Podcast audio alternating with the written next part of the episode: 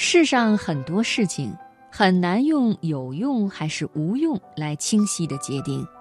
如果老是活在有用和无用之间，一定会活得很累。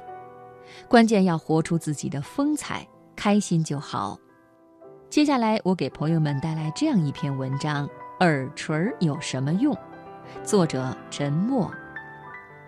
上班路上，邻家小男孩向我问好：“叔叔好。”我会习惯性的拍拍他的背。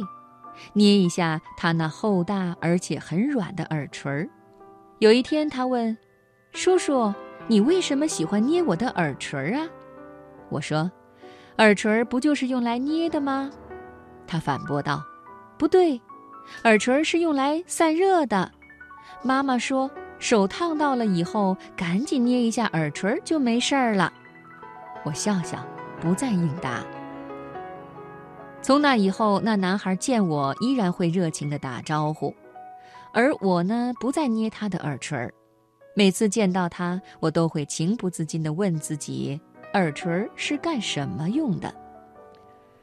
毫无疑问，当然是给人捏的呀。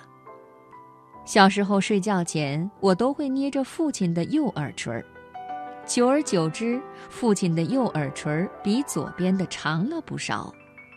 一丁点儿大的时候，父亲把我抱在怀里照相，而我右手啪的一下，直接捏在他右耳垂上，光影瞬间即刻化为永恒，这也成了我最早捏耳垂的明证。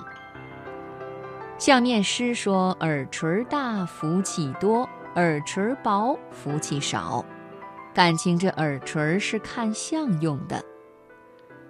爱美的女士说：“耳垂当然是挂耳环的呀。”多少爱美的女孩捏红了耳垂，疼到感觉不到疼，于是穿针而过，再用麻杆固定住，过几天耳洞就出来了。想想都有些害怕，那该有多疼啊！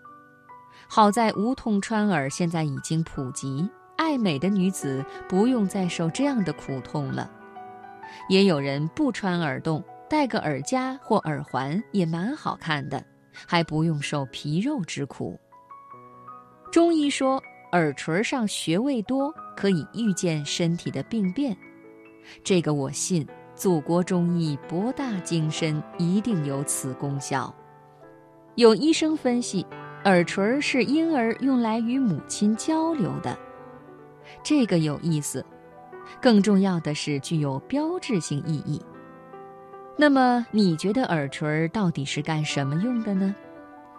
不妨在夜深人静时捏捏看，再三思考一番，也许答案不问自现。庄子云：“人皆知有用之用，而莫知无用之用。无用之用，方为大用。”问遍高人，不知耳垂有何用，不如不问，静静感觉其无用之用吧。问东问西，问多了痛苦着呢。痛苦的时候，不妨像我一样捏一下自己的耳垂，所有愁苦皆不见。